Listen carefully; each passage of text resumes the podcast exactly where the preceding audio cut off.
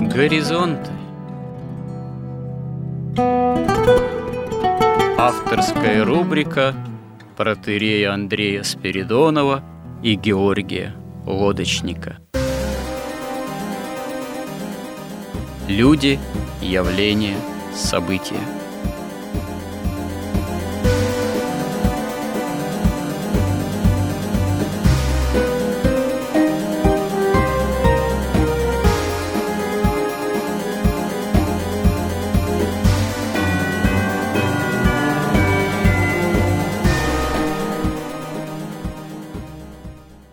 Добрый день, уважаемые радиослушатели! В эфире радио «Благовещение» и в нашей постоянной рубрике «Горизонты» я, протерей Андрей Спиридонов, и мой постоянный же добрый собеседник Георгий Лодочник продолжаем наши мысленные и словесные изыскания. В данном случае продолжаем разговор на тему о том, что такое русофобия – Разговор этот может быть отнесен к нашему более-менее новому циклу под названием «Русская идея», который в определенной степени является продолжением или развитием цикла же «Внутри горизонтов. История как промысел Божий». И вот в прошлый раз мы задались целью определить, а что такое на самом деле русофобия и каково происхождение этого явления. В определенной степени мы к этой теме обратились еще в связи с призывами некоторых современных публицистов вести современное российское законодательство, ответственность за русофобию, за русофобию, за проявление русофобии и так далее. И, к примеру, отталкиваясь от такого, скажем так, явления – как, ну, к примеру, антисемитизм и противодействие антисемитизму, мы пришли к выводу, что на самом деле русофобия – это не есть скажем так, враждебное отрицательное отношение к русской крови, к русской там национальности, в то время как, допустим, современные, что называется, израильтяне, современные евреи, они позиционируют антисемитизм как ненависть именно к еврейской крови, еврейскому национальному происхождению. С точки зрения нашей, как русских и православных, ненависть, враждебное отношение к России и к русским проистекает все же не из отношения отрицательного к русской национальности или русской крови, а происходит по духовным причинам именно позиционирование себя на протяжении далеко не одного века Русью и Россией как э, государство, общество, нации православных христиан, позиционирование Руси, в последующем России, себя как Третьего Рима, в попытке жить в следовании именно правде Христовой, в общем-то, Западу как таковому, ну, в особенности западной цивилизации – оказывается неприятно и даже ненавистно. В этом смысле мы констатировали, что ненависть к России сродни ненависти к самому Христу, как э, к истине с большой буквы. Не то чтобы Русь исторически всегда и Россия, тем более в настоящее время – отличалась и отличается, скажем так, всегда одними только христианскими примерами исполнения заповедей и не имеет никаких недостатков, и не имела в прошлом и не имеет в настоящем никаких проявлений беззаконий и нарушений заповедей. К сожалению, конечно, нет. Мы являемся тоже примером многих немощей, именно как христиане, но тем не менее – очевидно, что каким-то чудом даже современная Россия, современное российское, русское общество многонациональное, продолжающее оставаться многонациональным, в отличие от западного общества и от западных обществ, которые фактически, по сути, являются собой государство выгоды, поиски выгоды, поиски комфорта, поиски материального развития и стяжания, поиски, прежде всего, только материальной безопасности, несмотря на то, что русское общество, Россию как таковую последние лет 30, так не меньше, пытаются и пытались приучить к тому же самому, тем не менее, каким-то чудом, несмотря на все это безудержное развитие и воцарение духа общества развитого потребления, по сути, ну, дух-то антихристова, потому что дух серебролюбия. Тем не менее, современный русский человек, русское общество в своей некой сердцевине, можно сказать, до конца не сгнившее, тем не менее, умудряется некое сопротивление этому западному духу потребления все-таки проявлять. И в этом и вызывает ненависть и враждебность, потому что, собственно говоря, в этом и есть суть русофобии. Вероятно, попытка принять что-либо на законодательном уровне в этом смысле, правильно как-то определить, что есть русофобия, и ввести какую-то законодательную, законную, так сказать, административную или даже уголовную ответственность за такого рода проявление, не факт, что осуществимо, и не факт, что на самом деле нам это прям-таки нужно. Но, по крайней мере, понять и определиться в плане идейном, что это такое, вот почему это имеет место быть, и даже не одно столетие имеет место быть, и что мы этому можем действительно в идейном отношении противопоставить, это уместно, уместна эта попытка. И, наверное, она уместна не только на каких-то информационных площадках, каких-то разговорах в пространстве средств массовой информации, а может быть в какой-то степени и и на более высоком и широком уровне. Но, впрочем, продолжим говорить на эту тему. Мне бы хотелось бы, чтобы мы акцентировали наше внимание на том, а что такое внутренняя русофобия. Вот что такое внешняя русофобия, э, испокон века тоже часто проистекающая с Запада, в общем-то, это понятно. И по причинам идейным, о которых я уже сказал – вот, как ненависть на самом деле к инаковости, которая следует не выгоде, а правде Божией, правде Христовой, или пытается следовать.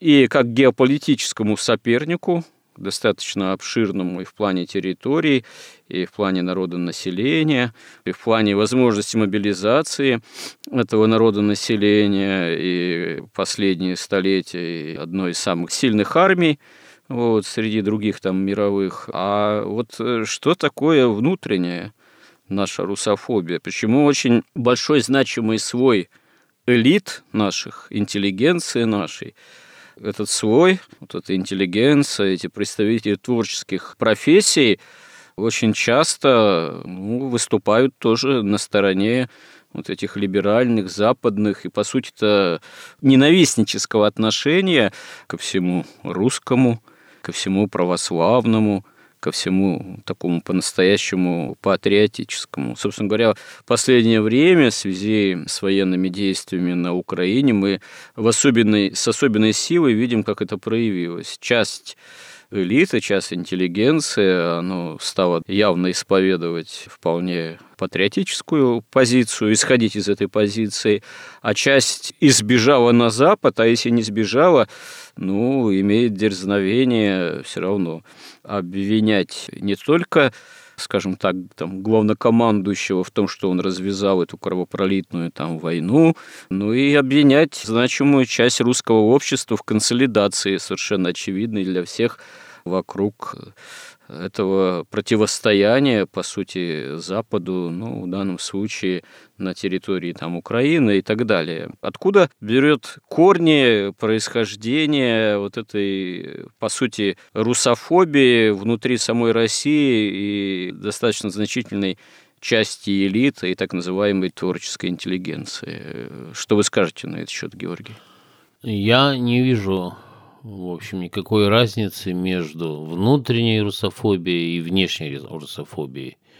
Ни с точки зрения, так сказать, ее антологии, что ли, да, ее природы, ни с точки зрения целей и задач. Но единственное, что может быть, вот, геополитические интересы отсутствуют у внутренней нашей русофобии, но сама, как бы, сущность русофобии, она одна и та же. И, кратко говоря, это просто отсутствие веры в воскресение Христа. И отсутствие веры в связи с этим Богу. То есть это, собственно, главное основание любого сатанизма вообще. Для того, чтобы вообще вот мы все-таки пришли к пониманию, что такое русофобия, и внешняя, и внутренняя, но мы должны еще понять, а что такое русский. То есть, а что вообще вот эти русофобы, что конкретно ненавидят? Потому что, ну, под словом «русский», сейчас его вообще, вот наши эти 30 лет, да и при советской власти, ну, уже 105 лет, это слово вообще пугает власть. Они боятся его даже произносить. Им кажется, что если они начнут произносить слово «русский», «русский народ», русская идея, русское государство, русская армия. Они даже сейчас русскую армию не называют русской, они называют союзническая армия, где русские из России, русские из ЛНР, русские из ДНР ее называют союзнической армией.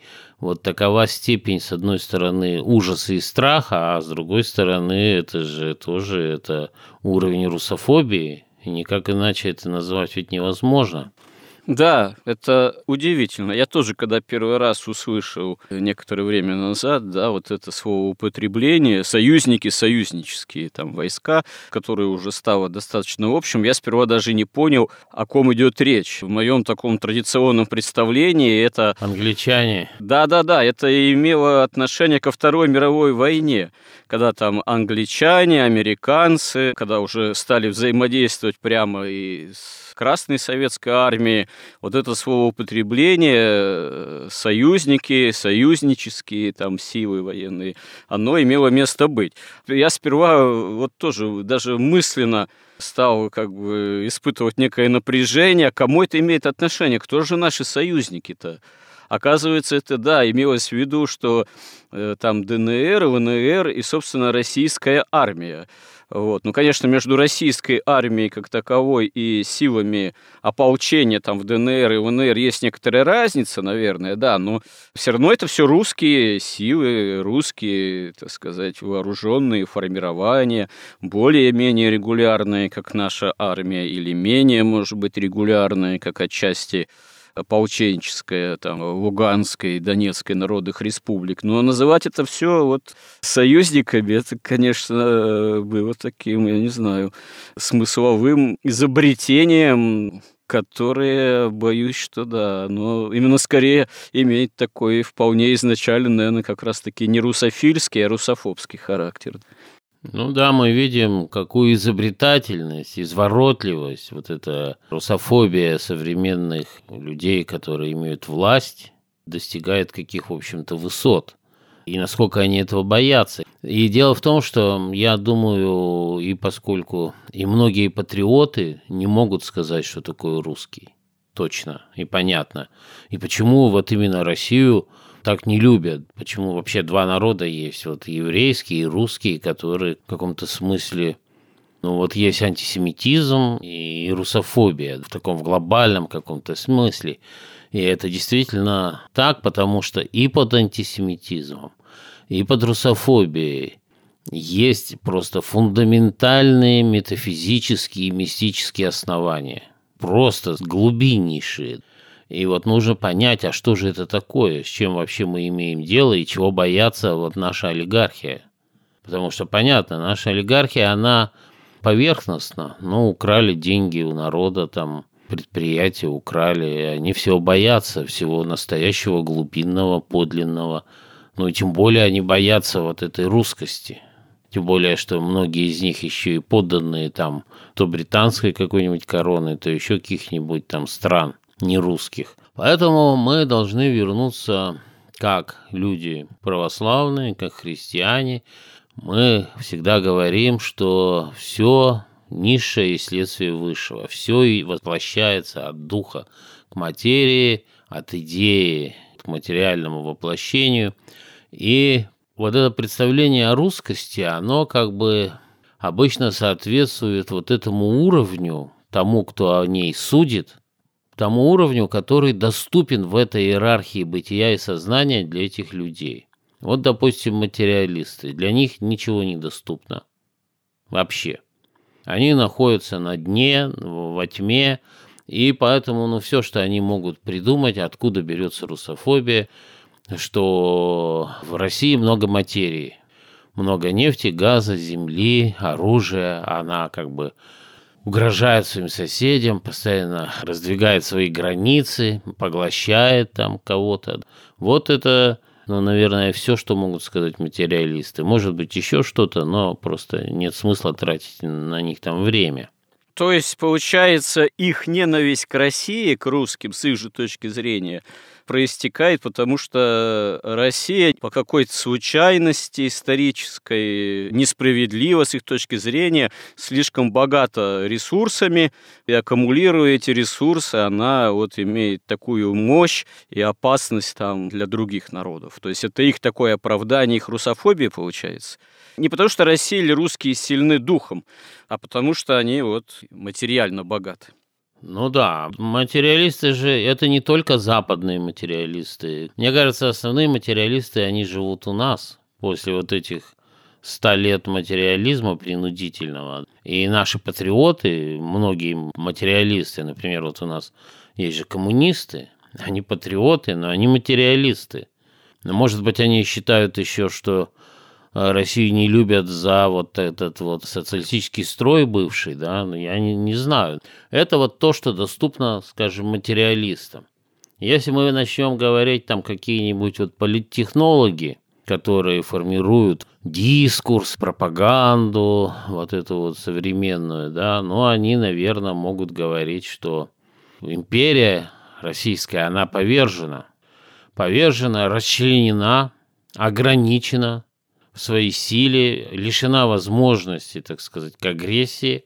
И вот она снова пытается восстать, и она нарушает тем самым мировой порядок. И отсюда берется эта русофобия.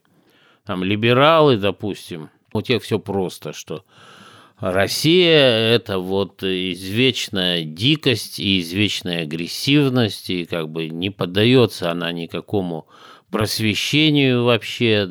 Это просто такое как бы древнее зло, что ли. Ну, в общем, дикость. Воплощенная дикость и то, что угрожает вообще порядку мировому.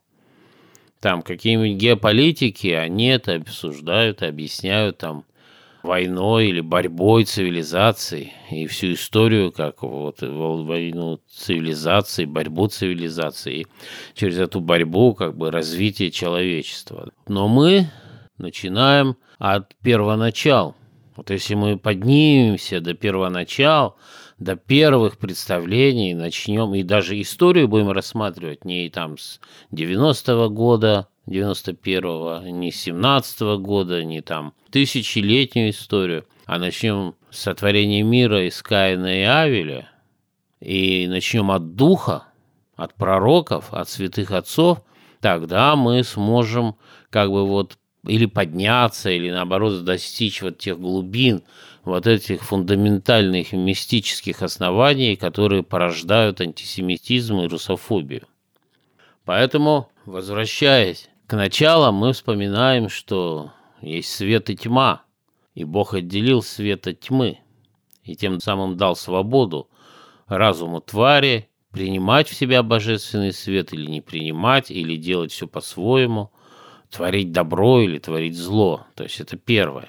Второе, мы говорили всегда, что у человека дана свобода воли. И свободы воли есть два всего, так сказать, фундаментальнейших критерия, по которым человек может эту свободу воли свою реализовывать. Это истина и выгода.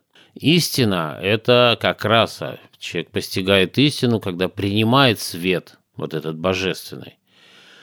Истина есть воля Бога, живого Бога, который никуда не ушел, не бросил мироздание на произвол судьбы, который с первого же дня творения сразу реализуется тайна спасения человека – есть, мы говорили как раз недавно, что есть еще одна такая дихотомия. Это первенство природы, то есть у всего, что существует в мире, особенно у живых, у существ со свободой воли, с разумом, у них есть две как бы составляющие такие. Это сложная достаточно вещь и очень тонкая. Это его природа, и это его свободная личность, ипостась, то есть личность, имеющая свободу воли, вот и разум, именно она имеет. То есть не природа в целом как таковая а наделена каким-то общим для всех разумом. Как, кстати, считают, например, некоторые оккультисты, что животный мир, он вот такой. что у всех животных есть единый разум какой-то, но тоже он такой соборно-совокупный, но это отдельная история. И дальше мы в прошлый раз обсуждали важнейшую тоже такое два начала – вера и кровь. То есть и вот мы видим эти вот первоначала, они все между собой взаимосвязаны. И свет, и тьма, и истина, и выгода, личность и природа, вера и кровь. Получается тоже вот такое противостояние, что если человеческий разум воспринимает божественный свет, воспринимает он его верой именно, то ему становится доступна истина, и эта истина исключительно как воля живого Бога, это говорит о том, что первична личность божества и вообще личность всего, что имеет вообще волю и разум. То есть поэтому мы получаем с одной стороны это свет, истина, личность и вера. С другой стороны, противостоящий ему, это тьма, это неприятие божественного света, неприятие благодати, непокорение благодати. Тогда, если нету, не принимает эти разума, если существа разумного остаются во тьме, у него остается единственный критерий действия свободной воли – это выгода, потому что истины просто не может быть уже по определению.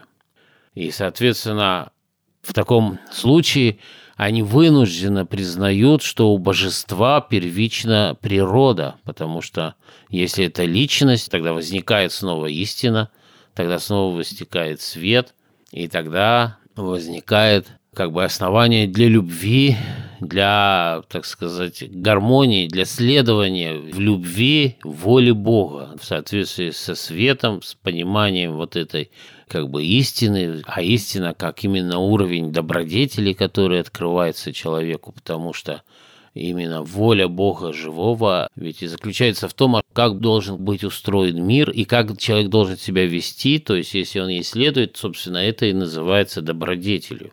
И, соответственно, вера. То есть все это воспринимается только верой. Если веры нет, остается только кровь. Поэтому вот этому свету истины, личности и вере противостоит тьма, выгода, природа и кровь. Это такое глобальное метафизическое противостояние. И борьба его началась еще в раю, в результате пал человек, потом борьба это Каин и Авель, потом это борьба Авраам и Вавилон, потом Христос Антихрист. То есть это непрестанная, так сказать, сущность вот нашего мира падшего, в котором мы живем. Вот это противостояние. И тут очень важно, что еще. Вот мы начали в прошлый раз говорить о вере и крови, что не кровь определяет веру, но вера определяет кровь. И об этом и апостол Павел писал, мы уже цитировали, что не все те израильтяне, которые от Израиля, и не все дети Авраама, которые от семени его, но сказано в Исааке наречется тебе семя, то есть не плотские дети, суть дети Божии, но дети обетования признаются за семя. И мы видим, что такое в конце, как это происходит. Ведь вот вера человеческая, она полностью определяет жизнь человека, полностью абсолютно. И весь его внутренний мир, все его переживания, все его желания, все его эмоции, все его понимания, его разум, потому что только через веру принимается истина. И человек верит только в то, к чему лежит его сердце. Да, собственно, сердце определяет, что принимается за правду, за истину и что не принимается. И вот даже Чехов писал, человек есть то, во что он верит. То есть вера полностью определяет существо человека. И как-то я читал заметку, что проводили опыты, и даже НЛП, нейролингвистическое программирование, когда человеку меняют его поведение, его сознание через вот это программирование, перепрограммирование, у него меняется ДНК, то есть его, у него меняется кровь, по сути дела. То есть и человек, который рождается, и который потом через веру преобразуется, который, ну, во-первых, если он еще и причащается, если он вот в это движется по пути божественной эволюции, то он сам преображается весь, включая его кровь преображается, его наследники уже другие, и преобразуется его род. И мы уже в прошлый раз смотрели, и мы как раз видели, как это произошло у евреев. И точно так же, как славяне превратились в русских. Только по вере. Их стало нечто объединять. Именно уже вот единство веры. И мы видим процесс, как эта вера входит в кровь. Такой процесс. Другое дело, что по крови наследуется вера – потому что наследуется не только там цвет глаз, там форма тела, цвет кожи, но наследуются и предрасположенности к добру, там, козлу, агрессивность или там смирение. То есть это все тоже наследуется. И если мы посмотрим Ветхий Завет, там прямо об этом говорится, как Бог относится к праведникам там до какого колена и как к грешникам до какого колена. Но тут надо еще сказать, что помимо, собственно, вот веры, конечно, еще в формировании вот этого наследственности, формирование крови участвует в том числе климат, в котором люди живут, там язык очень важно, потому что язык определяет вообще структуру мышления, структуру разделения мира целого на части и потом синтеза из него каких-то моделей, каких-то пониманий и представлений. У меня к этим вашим интересным суждением и справедливым, возникает такой вопрос, а почему тогда, например, русский народ в XIX веке, к концу XIX, к началу XX, если столетиями воспитывался в православии, породил так много революционно настроенных членов общества, и в особенности и в интеллигенции, так называемой, в элите, да и не только в элите. Собственно говоря, ведь революцию 17 года, последующую, ну, поддерживало достаточно большое число там и русских крестьян, которым землю пообещали и так далее. Казалось бы, уж э, столетиями в вере воспитывали, согласно логике вот того, что вы привели, должна была бы быть какая-то, наверное, большая сопротивляемость вот этой пропаганде, так сказать, революционной. В чем тут-то причина? Ну вот смотрите, во-первых, э, русская империя пала лет на 300 позднее там французской или там английской. То есть это, в принципе, какая-то сопротивляемость. Во-вторых, свободу воли и свободу веры, и она остается у человека. Когда по крови человек наследует вот веру, ну, обычно он же наследует ее и своим родителям, он наследует и в процессе воспитания, но это его как бы начальные условия. И потом же, вот опять же, святые отцы говорят, что Бог смотрит на то, а насколько человек сам продвинулся в этой жизни, у него же есть свобода воли. Вот он родился в христианской православной семье, он усвоил там святых отцов, допустим, ну, может, не усвоил, но, по крайней мере, как-то о них слышал. То есть он живет в христианском государстве, у него как бы превосходные начальные условия по сравнению с тем, что он родится где-нибудь там в мусульманском мире, буддийском там каком-нибудь Китае или в Африке. То есть у него превосходнейшие начальные условия. Но дальше Господь судит, потому он вот в этой, в этой своей жизни, он поднялся еще выше или он упал ниже. Поэтому, когда берут там какого-нибудь аристократа, там, допустим, вроде Герцена, да, и берут какого-нибудь крестьянина, или там вообще, не знаю, какого-то человека полудикого, да, то Господь смотрит, в конце концов, он в какую сторону двигался, он вверх двигался или вниз двигался. И поэтому, конечно, мы видим, это такой мир, тут все гибнет. И мало того, все великие цивилизации постигают одна и та же участь. Мы видим, что все великие цивилизации создаются верующими.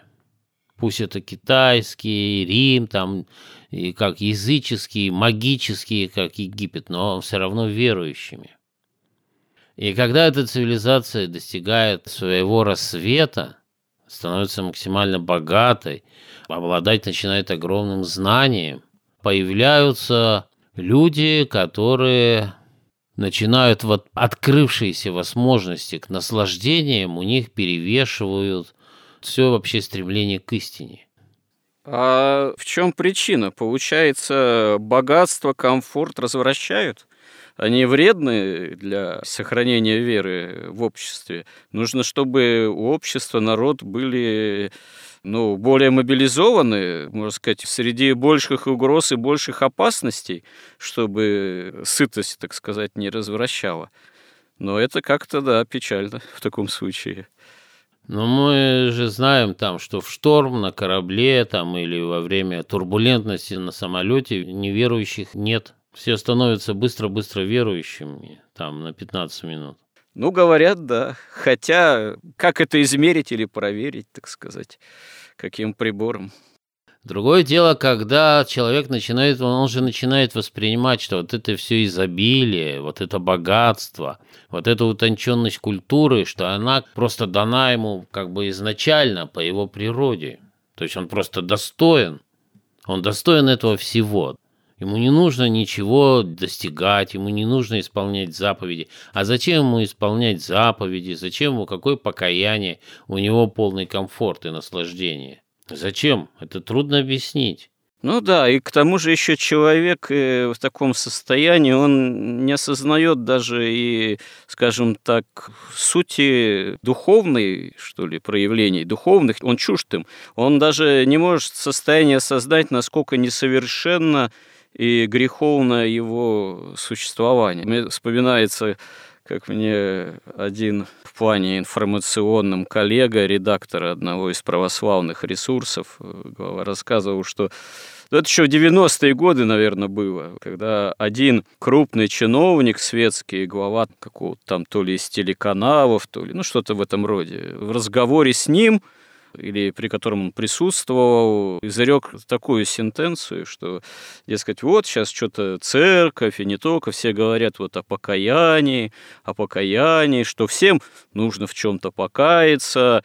Говорит, ну вот а в чем мне каяться, какие у меня вообще грехи? И это как бы было вполне, как ну, вот рассказывал свидетель этого разговора, вполне серьезное заявление, искреннее – то есть это не был какой-то, что ли, лицемерный лозунг. Он совершенно искренне это говорил, видимо, понимая, что грех должен быть чем-то таким, там, вопиющим. Ну, вот он, наверное, никого не убивал, как он думал, по крайней мере, и значит, у него особо грехов никаких нет, и каяться ему не в чем, и все суждения там церкви, предложения о том, что надо покаяться, ему казались совершенно ну, нелепыми в каком-то смысле, не могущими иметь к нему никакого отношения. Так у меня личный опыт. Как-то ну, давно уже я разговаривал с одним православным человеком, взрослым абсолютно. Я ему говорю, так ты почему не причащаешься-то? Он говорит, так что причаститься надо же исповедаться. Я говорю, так исповедуйся. Он говорит, так мне не в чем исповедоваться. Вот это вот такое состояние возникает от изобилия, от ощущения безопасности. Или вот как в Евангелии сказано, Христос говорил, если свет, который в тебе тьма, то какова же тьма? И там, кстати, очень интересная цитата. Начинается ведь она с чего? Она начинается вот так. «Ибо где сокровище ваше, там будет и сердце ваше. Светильник для тела есть око. Итак, если око твое будет чисто, то все тело твое будет светло. Если же око твое будет худо, то все тело твое будет темно. Итак, если свет, который в тебе тьма, то какова же тьма? То есть вот это просто поразительный какой-то просто текст, который это объясняет все. Но человек, вот, вот отвечая на ваш вопрос, да, вот он живет на, в рассвете цивилизации, и у него огромное сокровище – и его сердце, оно к этим сокровищам и прилипает. И когда она прилипает к сокровищам, у него пропадает вера, он не может воспринимать свет, потому что вот в этой цитате, где сказано, что светильник для тела есть око, но это можно на самом деле понимать, что это э, речь идет о разуме, что разум в каком-то смысле тоже как око воспринимает вот этот свет – если он его воспринимает, то разум светел, и он правильно управляет собой, и все тело становится светлым. Если разум не имеет веры, он не может воспринимать этот свет божественной истины. И он становится вот этой тьмой и оперирует опять же к природе, и оперирует к выгоде и крови. И все, что интересно, тут начинается с сердца, потому что где сокровище ваше, там и сердце ваше. То есть, если у вас сокровище – это дух истины, если вас интересует истина, тогда у вас есть разум, потому что для разума пища – это как раз поиск истины. А истина есть воля Бога, то есть это постижение добродетелей в ее таком иерархическом совершенстве. Так цивилизации погружаются в тьму, во тьму, когда они начинают следовать выгоде собственной, сначала коллективной, потом собственной выгоде. И так погибли все цивилизации, наступает растление. Вообще это парадокс какой-то, да, в истории цивилизации целых народов. Вот пока русский народ столетиями жил в ощущении постоянной опасности, ведь первоначальные столетия, столетия при князьях, при татарах, даже уже и при первых царях была постоянная опасность набегов из какой-нибудь там Ногайской степи, татаро-монголов, крымских татар. А это же было совершенно порой непредсказуемое сущее бедствие. Это сжигались, грабились целые села и города. Мужское население частично истреблялось, частично угонялось в рабство. Женщины, дети угонялись в рабство. Многие женщины могли потом стать наложницами где-нибудь в турецких, так сказать, гаремах и так далее. И эта опасность была из столетия в столетие непроходящей. Вот попробуй жить при вот именно таком ощущении и миропонимании. Никакого в этом смысле ощущения комфорта и безопасности. И только, наверное, отчасти к XVIII веку, а скорее даже уже к самому 19-му вот градус этой опасности, ну, в общем, этой опасности не стало вот такой. Войны, безусловно, были, Достаточно бедственная была война 1812 года, почему Отечественной называлась. Но она довольно серьезно мобилизовала русский народ. А потом в течение 19 века, аж до самого 20-го, до Великой Первой э, мировой, ну, Первой мировой, как мы ее называем, таких войн-то не было. Была Крымская, но она имела достаточно локальный характер. Был ряд турецких войн, которые для большинства населения, в общем-то, тоже имели э, локальный характер. И получается что? Что парадокс парадоксальным образом в отсутствии такого вот явного внешнего врага, такой явной внешней опасности, для русского народа постепенно-постепенно врагом стало осознаваться внутри общества разделения, царский дом, уже в начале 20 века дворяне, там помещики, чьи усадьбы начали порой жечь и так далее. Вот что действительно парадоксальным образом происходит, когда перестают внешние опасности быть действительно реальными и постоянно удерживающими в таком ощущении небезопасности, их начинают замещать э, другие факторы, которые уже самим обществом ну, начинают вот осознаваться как нечто это, мешающее жить, требующее там, революционного перестройства. Но это на беду самому обществу, самому народу в таком случае. Ну, потому силы тьмы, они так обеспокоены вообще безопасностью. Там, ремнями безопасности и всем таким.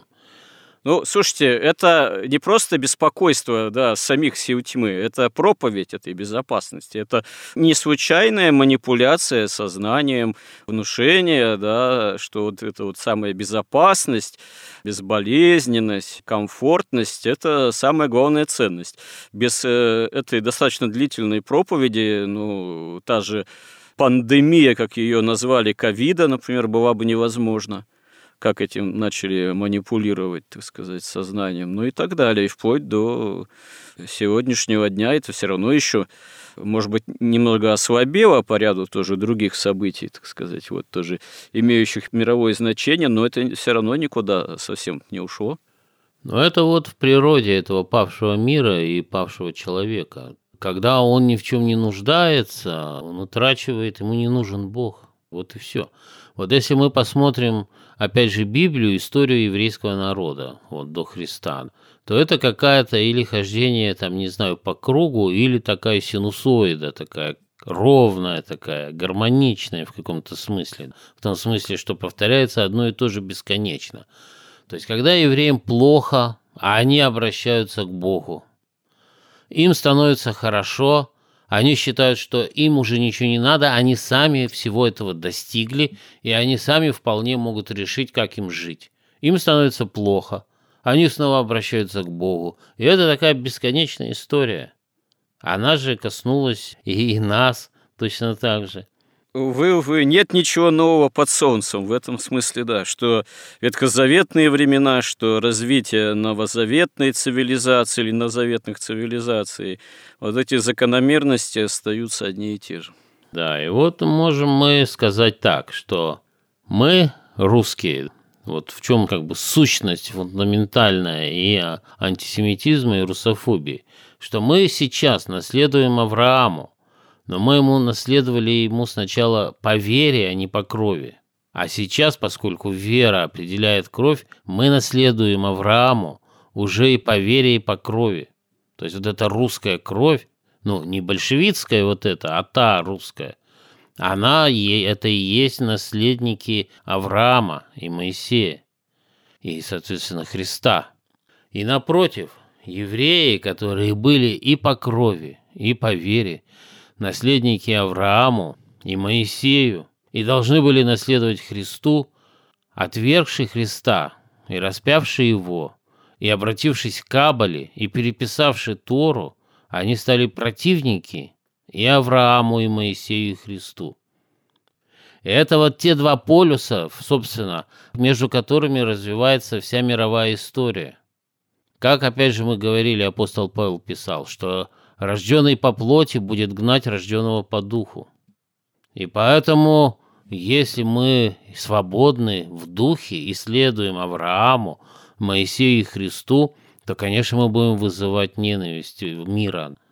И наоборот, те, кто не хотят жить вот, вот власти вот этой тьмы, вот в этом царстве земном, бесконечном, и там еще и когда они хотят достичь бессмертия в этом падшем состоянии, и вот этих всех богатств, и, и там комфорта, и всего, у тех начинает проявляться антисемитизм.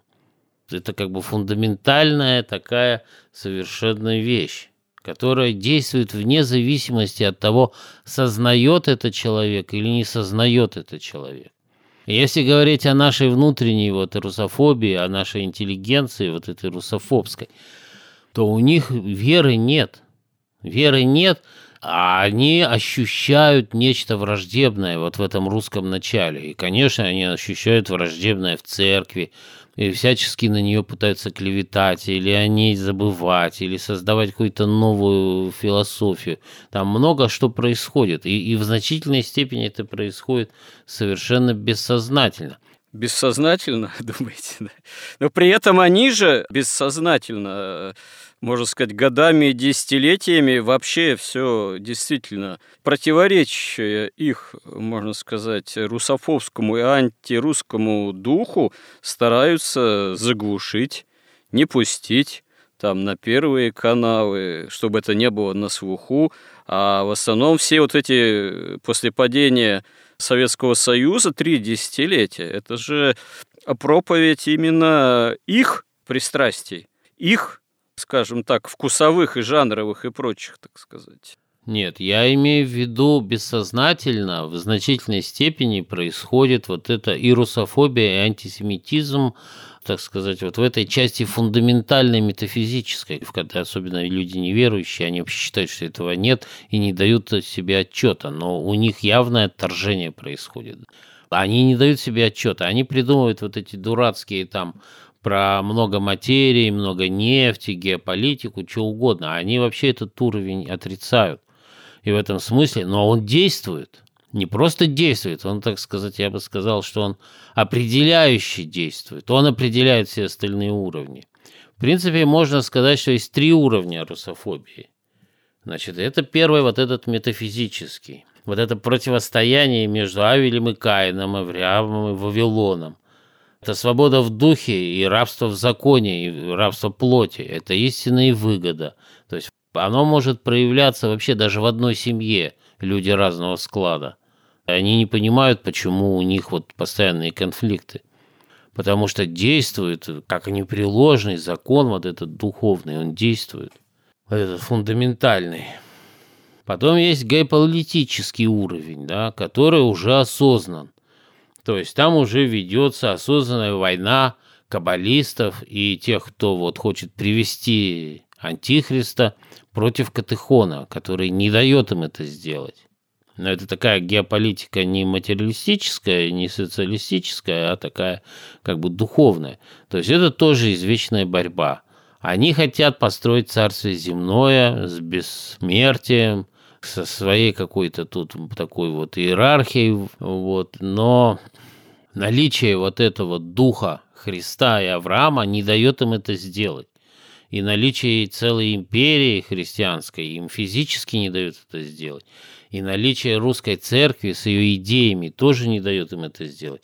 Это уже осознанная политика. И это уже осознанно формируется. Вот это те люди, которые осознают и метафизическое противостояние, и переносят его на вот этот геополитический уровень, как она и должна сверху вниз воплощаться. И они формируют представление западного человека и про западного нашего человека. А России это осознанно создается образ вот этого вот медведя, какого-то дикости, какой-то недоразвитости, отсталости и агрессивности. Да, это осмысленно делается. У нас, Георгий, не очень много времени остается. А третий уровень какой? И мы, наверное, на эту тему продолжим еще в следующем сюжете. Но какой третий уровень вы имеете в виду русофобии? Третий уровень – это как раз ну, такой частный уровень, можно сказать. То есть это как раз там, где вот этой тотальному, воспитанному, западному человеку, воспитанному в тотальном лицемерии, который и верит одновременно, что он как бы следует истине, постоянно преследуя выгоду, что верит, что бомбардировки бывают гуманитарными, ну и вот во все это миссия белого человека там и все такое. Когда он сталкивается с человеком из другой цивилизации, лишенного вот этого навыка лицемерия, он просто тоже даже подсознательно ощущает угрозу и себе, и своим интересам, и своему внутреннему миру. У него начинает шататься, колебаться, так сказать, вера в свои вот эти равенства, братства и что там, их права человека и, и права садомитов. А вот, скажем, в культуре, ну и там и в массовой, и в более элитарной, в литературе, в кино, в поэзии, в музыке, это что же имеет свое отражение, свои проявления? Это третий уровень будет тоже? Да, в основном это, да. Но, вы понимаете, действуют-то все три уровня. Просто насколько человек осознает. Действует метафизический уровень, действует то, что его воспитывают вот эти Дидро и всякие там, не знаю, Маркс и, и Фрейды пишут, пишут свои вот эти пасквили, да, и все это попадает в школьные учебники и все. Все это действует на человека, даже если он режиссер, но он же учился в тех же школах.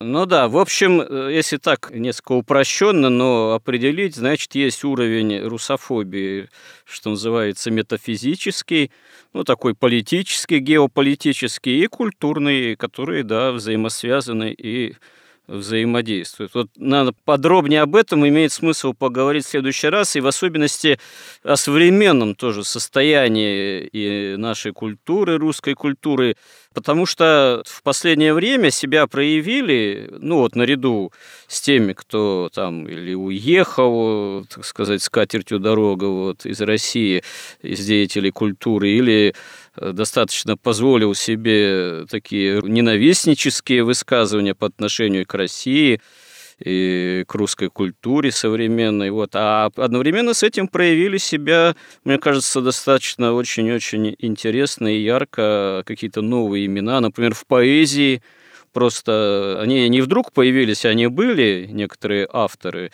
просто они тут стали заметны с некоторыми яркими поэтическими опытами. Например, такая Анна Долгорева, Дмитрий Мельников, ну, к примеру, вот э, говорю, очень интересные имена и очень яркая и глубокая поэзия, и она именно в своем роде в хорошем смысле и патриотичная. И вот об этом имеет смысл поговорить и о тех и других э, проявлениях. Я думаю, это будет очень важно и интересно. Если хотите, можете кратко подытожить в завершение сегодняшнего нашего разговора.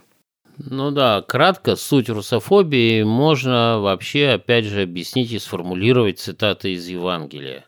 где Христос говорит, «Если мир вас ненавидит, знайте, что меня прежде вас возненавидел». Вот и вся сущность русофобии. Ну да, Евангелие – это первично по отношению к всему и к любым возможностям дать оценку и определение тем или иным явлениям. Ну что ж, спасибо всем, кто с нами, кто нас поддерживает и кому интересны эти наши изыскания и разговоры. И храни всех Господь. Горизонты на радио Благовещение.